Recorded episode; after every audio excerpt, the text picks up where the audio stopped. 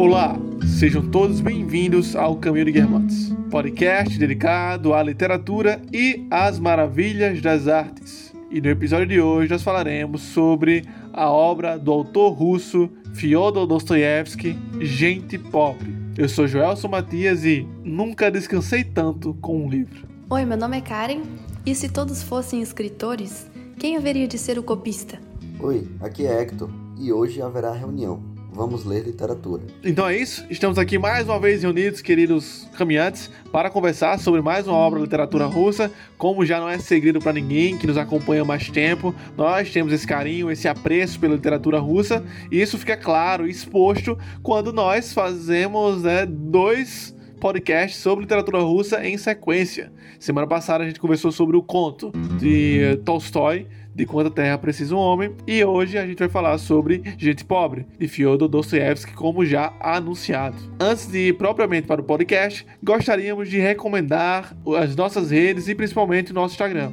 Lá no Instagram é só você nos buscar no arroba ou underline Caminho de Guermantes. Lá você vai encontrar posts interativos, stories e também, se você quiser trocar uma ideia e construir conhecimento, nós estamos disponíveis lá no direct para trocar uma ideia bem legal. Se você procura algum conhecimento mais específico, mais aprofundado, você pode nos buscar lá no Medium. Joga no Google ocaminho.medium.com que você encontrará a nossa página, onde nós escrevemos textos, artigos, ensaios, aprofundando a literatura, os assuntos que nós abordamos, às vezes citando um pouco de educação e até mesmo filosofia e psicologia. E, para finalizar, se você ainda não é nosso apoiador e gostaria de apoiar com o projeto, assim como receber algumas recompensas enquanto isso, nos busque também lá no Apoia-se. Hoje está indo ao ar esse podcast que você está ouvindo, Gente Pobre, e hoje também está lá no Mural dos Apoiadores, para quem paga o plano Pequeno Marcel, o caderno de estudos, né? E esse caderno vai trazer texto de apoio, é, mais informações sobre o autor, mais informações sobre a obra, enfim, é um aprofundamento mesmo. É, é bem dedicado para as pessoas que desejam se aprofundar nos estudos literários, ou pelo menos iniciar esse estudo. Agora, sem mais delongas, vamos ao podcast.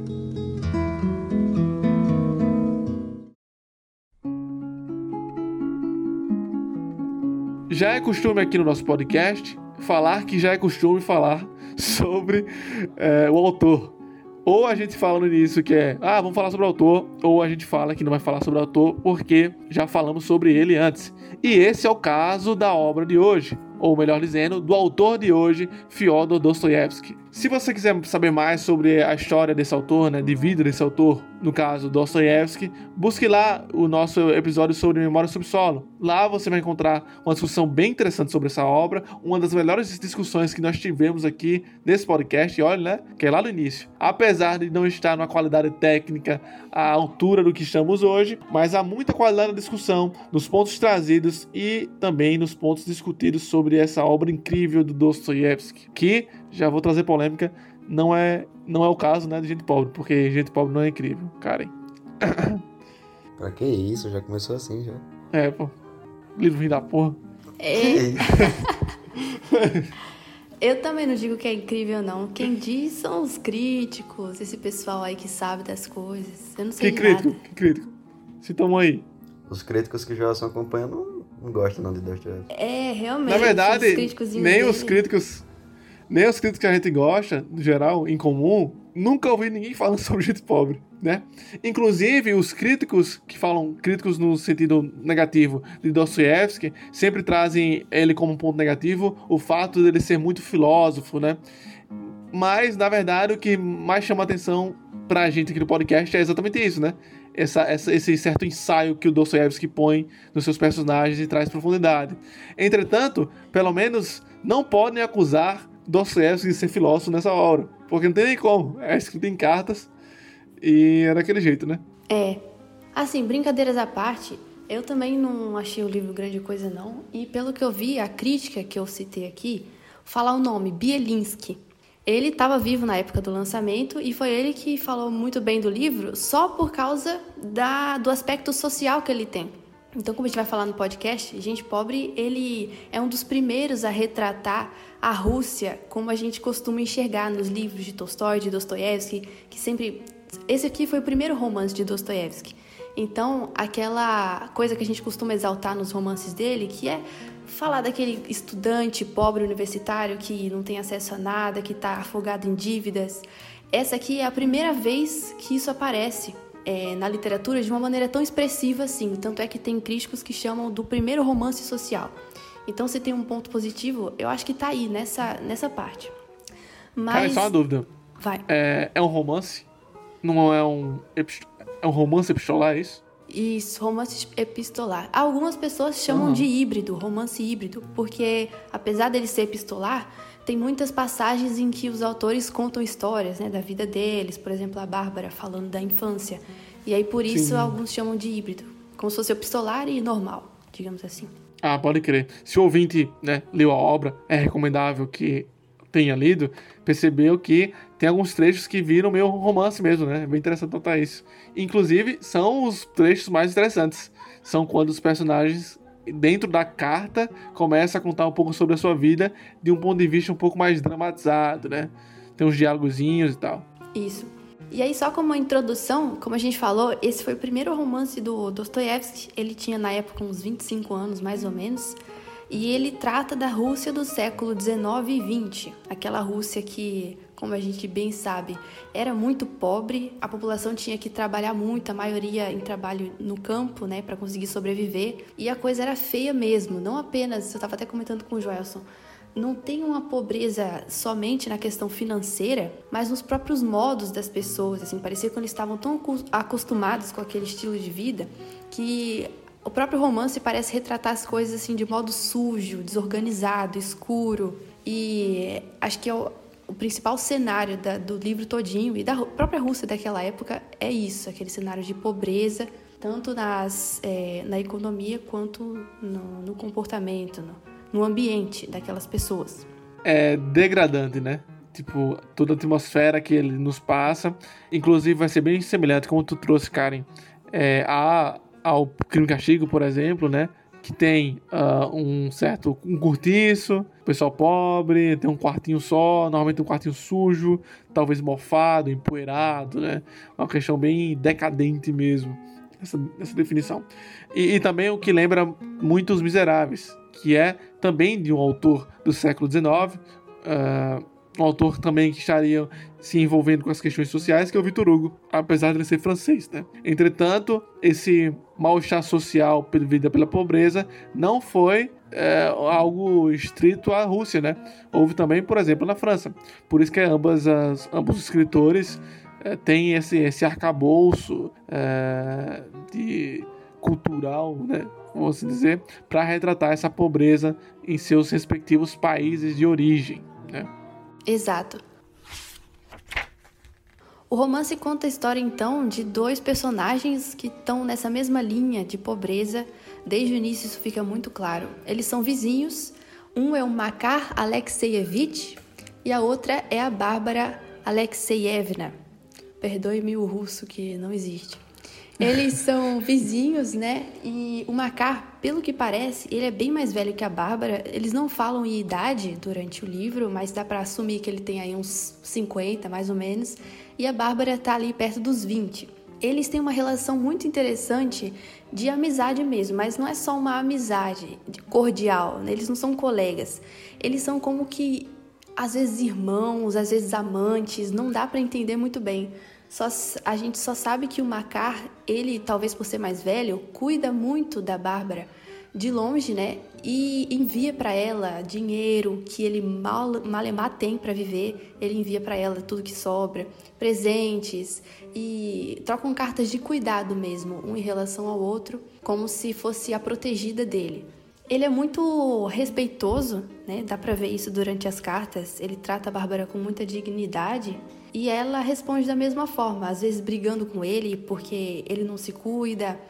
E é interessante ver a troca de cartas porque a gente acaba entrando no universo desses dois personagens, que é aquela Rússia pobre, ele era um funcionário público que, que não conseguia é, dinheiro suficiente para viver, ele estava sempre devendo, era um copista. E ela trabalhava com trabalhos manuais, morava de favor junto com uma senhora lá, e, ela, e eles passavam a vida assim. Por causa dessa troca de cartas, como a gente falou, o romance ele é caracterizado como epistolar. Então a gente lê a história por meio dessas cartas. Gostaria de assumir aqui publicamente aos ouvintes que eu não li a obra inteira. Tanto que tá aí na, na minha introdução que eu nunca descansei tanto lendo o livro. Tem uma piada que cara tirando comigo direto, aqui interna já. É porque eu costumo, vez ou outra, dar uma cochilada lendo o livro. Mas é tipo uma cabeceada, sabe? Só que esse não, eu dormi. Dormi muito bem. Pô. Sonhou. Sonhei, pô, sonhei. E não com o livro. Mas aí, isso não tô cortando o cara e falou, não. Vou voltar pro ponto que o cara acabou de dizer aí. Porque eu não terminei o livro, então não sei exatamente alguns pontos uh, específicos da obra. E aí a gente tá pra discutir aqui e cara que vai esclarecer. Seguinte, por que eles mandam cartas? Por que eles não conversam? Desde o início fica claro que, ah, e se o pessoal vir você vindo aqui, né, tem uma certa vergonha. Apesar da degradação posta por nós, ou explicada por nós aqui no início, há um certo contrato social ali, né, na qual ele, como um homem mais velho, não deveria estar visitando uma moça mais nova assim, que o pessoal ia falar mal. Tanto que o que as pessoas acham, o que as pessoas falam, também é um tema discorrido durante a obra, pelo menos até o ponto em que eu li, que foi quase todo. Uh, mas, tipo, é meio estranho em alguns pontos ver as cartas, porque às vezes as cartas podem ser um assunto, sabe? Até porque eles conversam. Durante as cartas a gente vai perceber que eles têm encontros. Inclusive, alguns encontros serão mencionados durante as cartas, né? E aí rola até um. Como posso explicar? Não sei se vocês já ouviram falar, né? Normalmente em aula de roteiro o pessoal fala muito disso. Ó, sempre que alguém fala, você se lembra, é porque o roteiro tá meio fraco, não tá conseguindo explicar. É tipo assim, ó. Lembra aquela vez que a gente lutou em Star Wars? Lembra aquela vez que a gente destruiu a nave e tal, não sei o que lá? Tipo, um evento grandioso que não teria como esquecer. Às vezes eu senti, não sei se você sentiu isso também, cara, Hector, que nas cartas eles faziam menções a algo que não necessariamente deveria ser dito, porque eles viveram isso. Como assim não deveria ser dito? Não, naturalmente não deveria ser dito. Tipo, algo que eu e você passamos, né? Eu e você tivemos a mesma experiência. E aí, na carta, ele explica isso para outra pessoa, como se ela não tivesse passado, para que o leitor ah, compreenda. Tá. Sei, entendi. Aham, isso acontece mesmo. Aí acaba ficando meio forçado, né? Porque se fosse uma carta uma troca de cartas legítima, você ia falar, a pessoa já ia entender. Verdade. Exatamente. E ainda nas críticas, eu só tenho crítica pra fazer hoje. Não se engane aí que tá ouvindo. Porque eu não gostei do livro, né? É, eu não senti diferença entre quem estava escrevendo, escrevendo, a carta. O tom, o estilo, ainda mais deve ser porque o primeiro livro do Dostoiévski é muito cru. Então parece que é o mesmo cara falando ali, ou o mesmo personagem falando sempre. Tipo, se você não disser quem está escrevendo a carta, muito dificilmente você vai, vai compreender, só pelo contexto, né? Claro. E pela referência ao outro. Mas eles são bem parecidos. Também pode ter sido uma questão de tradução, né? Mais uma vez aí, não sei o que pode ser.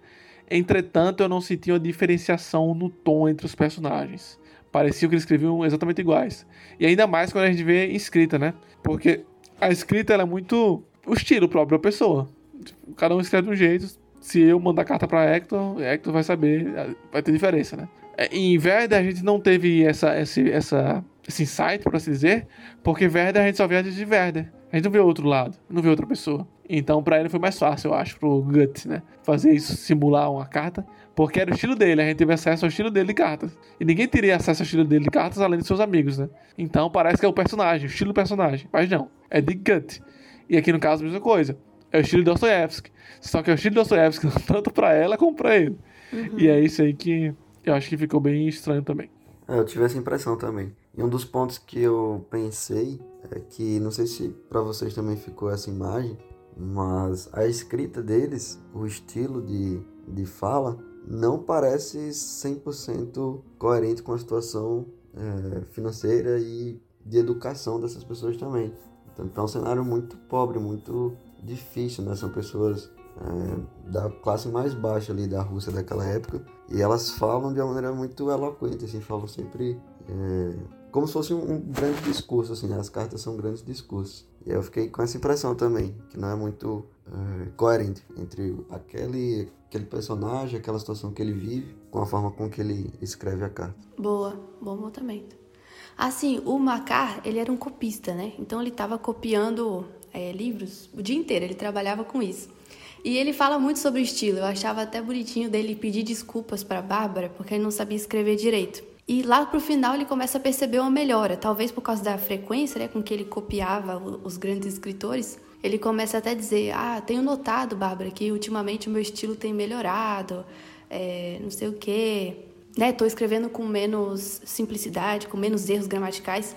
Talvez, eu não sei realmente se em russo Dostoiévski deixa isso mais claro, né? Porque se você pensar, pega um Som e a Fúria da Vida aí, que tem aquele é, né, os personagens que falam errado, tá escrito lá errado, tanto em inglês quanto em português, e dá para enxergar o erro. Mas aqui, pelo menos ortograficamente, né, não tem não tem erro. Só que o Macar fala como se tivesse.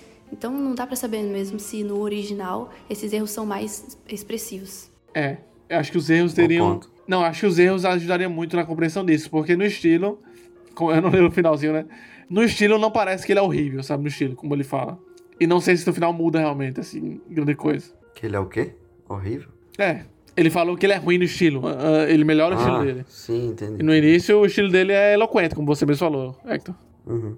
Então, a impressão que eu tive também era que isso era meio que um, uma piadinha, sabe, do, do Dostoiévski. Ele meio que colocando no personagem aquela busca dele em criar um estilo próprio de escrita, com base nas referências que ele tinha, né, do, do Gogol, do Pushkin. Porém, era a primeira obra dele ali, né, que estava sendo publicada.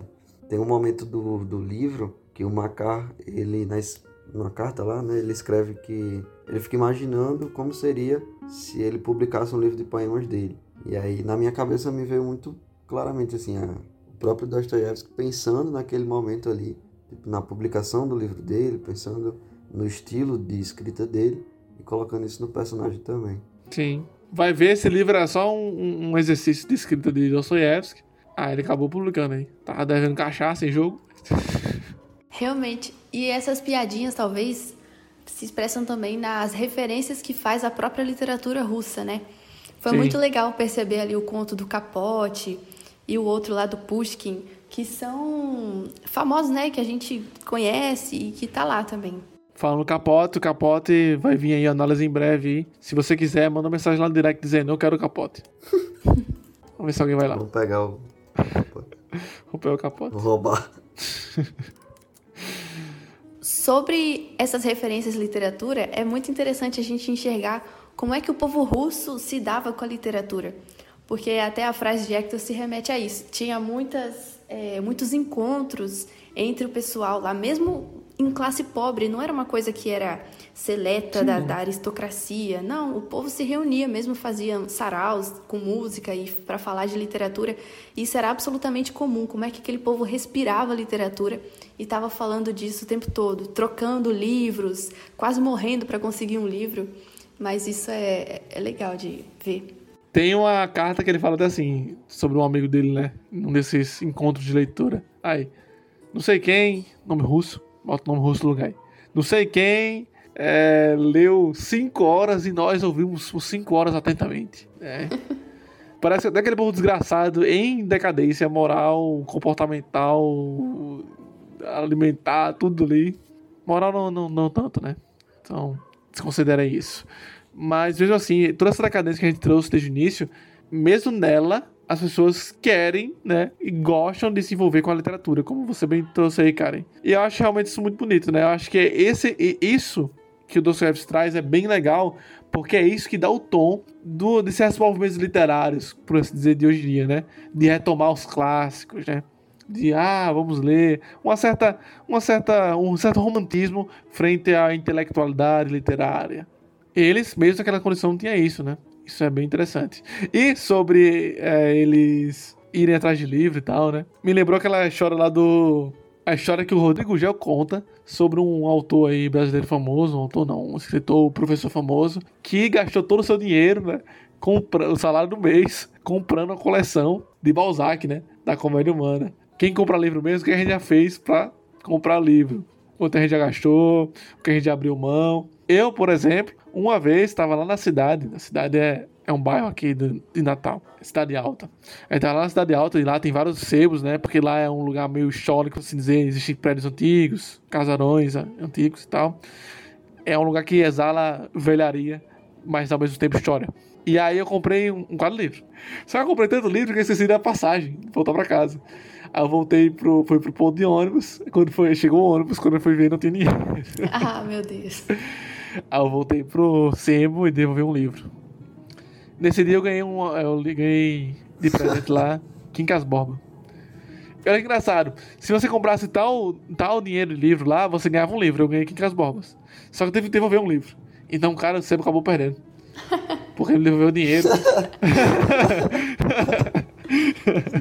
Verdade. Acontece. Mas isso, só pra. Não, não foi aleatório que eu falei, não. Isso aqui é só pra fazer link, por exemplo, com a história do rapaz que ela se apaixona, que a Bárbara se apaixona na juventude, né? Sim. Onde ele gosta muito de livros e tal. E ela dá o dinheiro ao pai desse rapaz, um pai que não consegue dar tudo, não consegue ser presente e que já, é meu, já não tem tanta atenção e o carinho do, do filho, né? Dá o dinheiro todinho que ela juntou para comprar uma coleção de, de livros já para ele, né? Para o pai dar em nome dele de presente. Sim. E já imaginei aquela coleção bem bonita, sabe? Capa dura, cadernada, que não tem nem nome na capa. É só aquela capa dura marrom, com um brilhinho assim desgastado. Ah, vontade de ir no sebo. E aí, cara, bora no sebo aí, pô. Bora, pô. Tá na hora já. Caramba, a gente tem que fazer um rolê massa aí, ó. Chama a Ivan, é que todo mundo tá, tá em São Paulo, fica lá. É o Tour de Guermantes é. pelos sebos de Natal. Tour de Guermantes. A gente vai tomar um cafezinho vai no, no sebo e depois vai no cebozão. Fechado. Dogão de três pontos. É, pô. Essa cena do pai é muito bonita mesmo. E acho que é, é assim, se houve alguma novidade, eu acho que foi nisso. Eu tava até comentando que logo no início do livro, você já começa a sentir aquele peso de caramba, que livro triste. Do Seves, ele não tem dó. Ele não tem dó de colocar aquele drama entre alguém doente, alguém morrendo, alguém ficando órfão, é, relação complicada, pai e filho, pobreza. Ele não tem dó de mostrar isso. Essa população marginalizada, né? Esse flagelo. E acho que isso é, é interessante, assim, de... Porque a gente só conhece essa Rússia por causa dos livros, por causa da, uhum. da maneira como ele escrevia. Sim, sim. A impressão que fica é que ele tá meio que documentando vidas invisíveis ali, né? Porque, de certa forma, seria algo que outras pessoas não, não teriam acesso e que dificilmente você consegue perceber no dia a dia, assim. Tipo, Exato. Lá naquele momento, mesmo você sendo um russo pobre, dificilmente você iria enxergar a complexidade de cada relação que tem ali. Tipo a do Macar com a, com a Bárbara, a, a história da Bárbara, né? Assim por diante. Então, acho muito legal, porque são são históricos, né, de cada um dos personagens, que ele vai aprofundando, de certa forma, não tanto, né, porque também é um, é um livro mais curto, não tem tanto espaço, mas ele vai aprofundando e a gente fica pensando também na terceira pessoa. Então, poxa, olha só, é, tal pessoa traz toda essa história, enquanto que, enfim, a gente talvez nem tivesse nenhum tipo de acesso se não fosse essa correspondência, né, já que ele se viu muito pouco presencialmente. Então fica essa impressão também de vidas ocultas, marginalizadas, uhum. invisíveis. Exato. E ele faz questão de mostrar as misérias, mas ele também foca naqueles momentos de nossa, quanta bondade, quanta simplicidade.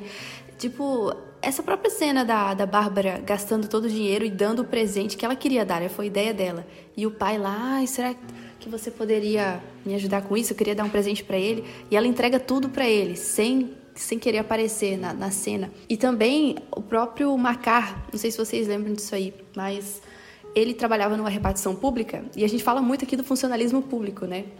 Que aparece muito em Dostoiévski, daquele povo Vixe, Brasil, que, é, Brasil. que tá ganhando dinheiro, mas não faz nada, que tá lá aposent... que era para estar tá aposentado, mas não tá. Uma coisa desleixada. E o Macar, coitado, ele tinha umas botas furadas, né? Ele tava o tempo todo falando que precisava comprar uma... botas novas e não conseguia. E chegou um momento lá pro final que ele tá muito, mas muito apertado mesmo, de não ter o que comer. E pior, ele morava numa casa que tinha várias famílias e tinha uma família que estava muito pior do que ele.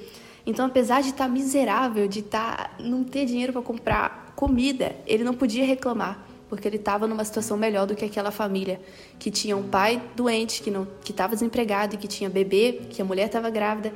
E então dá para ver nele também essa pessoa que reconhece a situação de miséria, mas ele nunca reclama porque ele sabe que tem alguém pior do que ele e essa pessoa está do lado dele. Inclusive tem uma cena que ele dá um copec ou um pouco mais para essa família, do pouco que ele tinha, ele divide com eles ainda.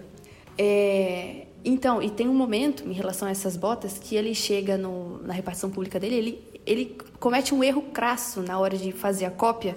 Não sei se é uma palavra, se é uma mancha de tinta, não sei o que foi. Só sei que o chefe briga muito com ele. Dá para imaginar assim, tipo um tribunal mesmo de julgamento. Ele estava prestes a perder o emprego ali. E aí o chefe, chefão mesmo, chega para ele, aperta a mão dele, olha nos olhos dele e coloca uma boa quantidade de dinheiro na mão dele. Não lembro aqui qual qual, qual moeda quanto que é, só sei que dá para ele comprar muita coisa, dá para ele suprir a necessidade e ainda compartilhar com a Bárbara. E a única coisa que ele se lembra dessa cena é o chefe pegar na mão dele e olhar nos olhos dele, que ele diz, e é quando ele começa a falar da situação do pobre russo, da situação da pobreza, de que muitas vezes eles vão continuar nisso, é um ciclo, não tem como acabar isso 100%. Só que o fato de você ser reconhecido por aquele outro, né, você ser, receber dignidade, receber respeito, é isso que ele mais exalta na atitude do patrão. Outra temática também que aparece né, durante a narrativa, que me chamou a atenção, é sobre um assunto que eu e Hector, a gente já conversou algumas vezes, né? Que é sobre o eu mereço, entre aspas aí.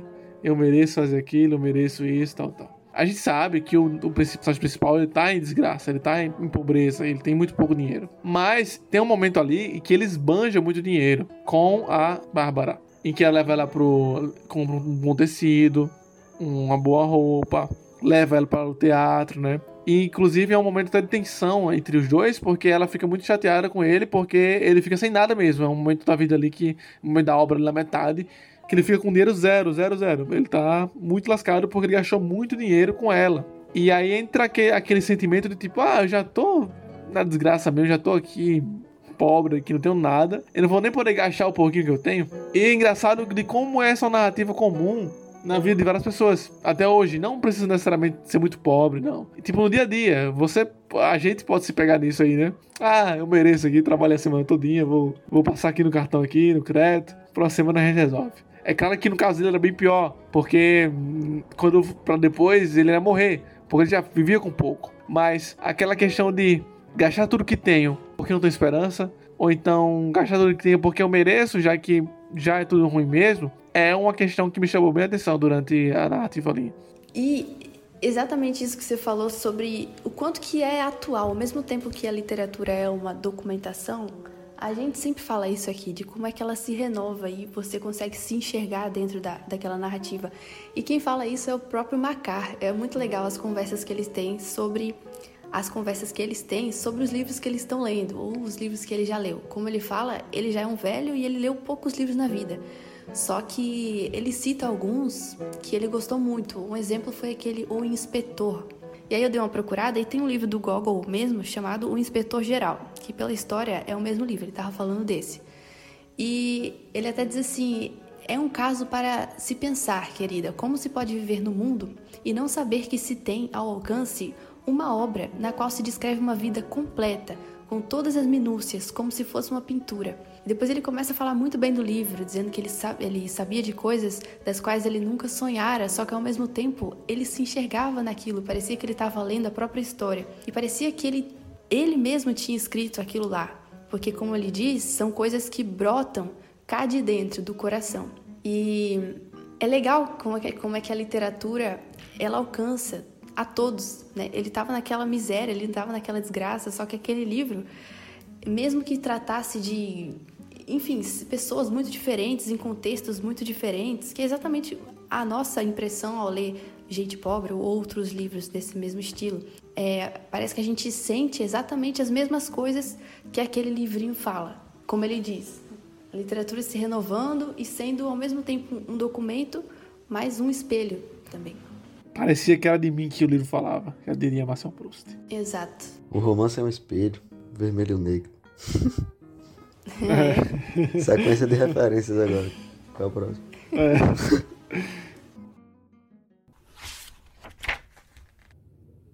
Chega um momento entre a troca de cartas que a coisa começa a se encaminhar para um final.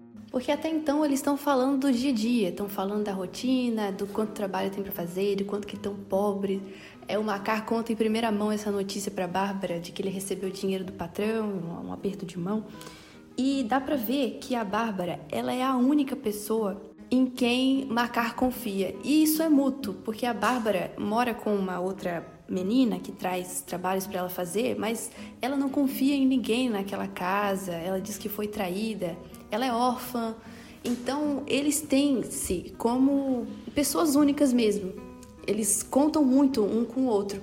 E isso aí começa a, a ser um problema no finalzinho do livro, quando a Bárbara recebe uma proposta de casamento. Ela, assim, a coisa é muito arranjada, é, é muito estranho mesmo, talvez, provavelmente, né, isso era muito comum na, comum na Rússia, mas chega um homem lá, começa a bater na porta da casa dela, ele é muito mais velho, é riquíssimo, mora lá para dentro da Rússia, tem terras e mais terras, e chega lá com o propósito de se casar com ela diz que conheceu algum familiar que ouviu falar nela e chega assim com essa proposta mesmo, nem se conheciam. E ela fica é, muito confusa porque como é que ela vai negar uma proposta dessa? Ela se sente muito culpada de estar tá dependendo muito dos favores do Macar e sabe que ele é muito pobre e que dá para ela o que ele não tem e ela também tá com os trabalhos estão diminuindo cada vez menos, então ela compartilha com o Macara a intenção de aceitar essa proposta. E ele se opõe veementemente porque é, sabia que ela ia se dar mal, porque o cara era muito agressivo pela forma como ele conta, como, como ela contava, que chegava sem pedir, gritava com os criados, gritava com a menina que morava com ela. Só que ela não tinha escolha na cabeça dela, né? Ela não tinha para onde ir, ela já estava velha, né? para os padrões lá de mocinhas se casando muito novinhas, ela se sentia culpada e ela fala que está resoluta a tomar essa decisão. E aí o Macar desiste de convencer ela do contrário, até porque ele sabia que ele não poderia oferecer muito mais para ela e que financeiramente, para ter uma condição de vida, essa seria a melhor decisão. Então ela aceita a proposta do casamento, começam os preparativos para o casamento e ele, aliás, ajuda ela nos preparativos, assim, para o enxoval. Ela pede, ah, vai lá na costureira, é, encomenda tantos vestidos. Do nada, né? Do dia para noite, ela começou a ter muita é, abundância financeira mesmo, porque ele tinha muito dinheiro. Comenta tantas rendas e não sei o que, eu quero de tal cor, toda exigente, assim, já, é, já pronta para esse novo estilo de vida. E ele obedece, ajuda ela em tudo. E é isso. O livro acaba assim de uma maneira bem é, abrupta, porque tem uma despedida. Ela escreve uma despedida para ele, agradecendo por tudo que ela tinha feito, e ele reclama muito, né? É, lamenta muito a falta da companhia dela, que ele, que ele vai sentir muita falta dela, vai sentir muita saudade. Tenta convencer ela a desistir dessa ideia maluca, que ela vai sofrer muito e provavelmente vai mesmo. Mas como ela mesma pensava, ela não tinha outra opção para aquela circunstância. E o livro acaba assim. Ela diz que não vão trocar mais cartas. Ele até propõe, né? Ah, vamos continuar, porque eu não posso viver sem essas, essas cartas. Vou se sentir muito sozinho. O que, que vai ser de mim? Ele é bem dramático mesmo no final. Mas ela deixa claro que não acabou. Muito obrigada por tudo. E ele, no final, vai morar na casa dela, que é onde ela morava, junto com aquela outra mulher, né? Que fazia trabalhos manuais. Ele, graças a graças àquele presente que ele ganhou do patrão. Ele tem um pouco mais de condição agora, consegue se ajeitar lá na nova casa, e aí por fim ele encontra uma cartinha dela em cima da escrivaninha que ela estava escrevendo e uma carta sem terminar, né? Só dizendo alguma coisa do tipo Estão me chamando, preciso ir, que tristeza, adeus, não se esqueça, não se esqueça nunca, a sua pobre Bárbara.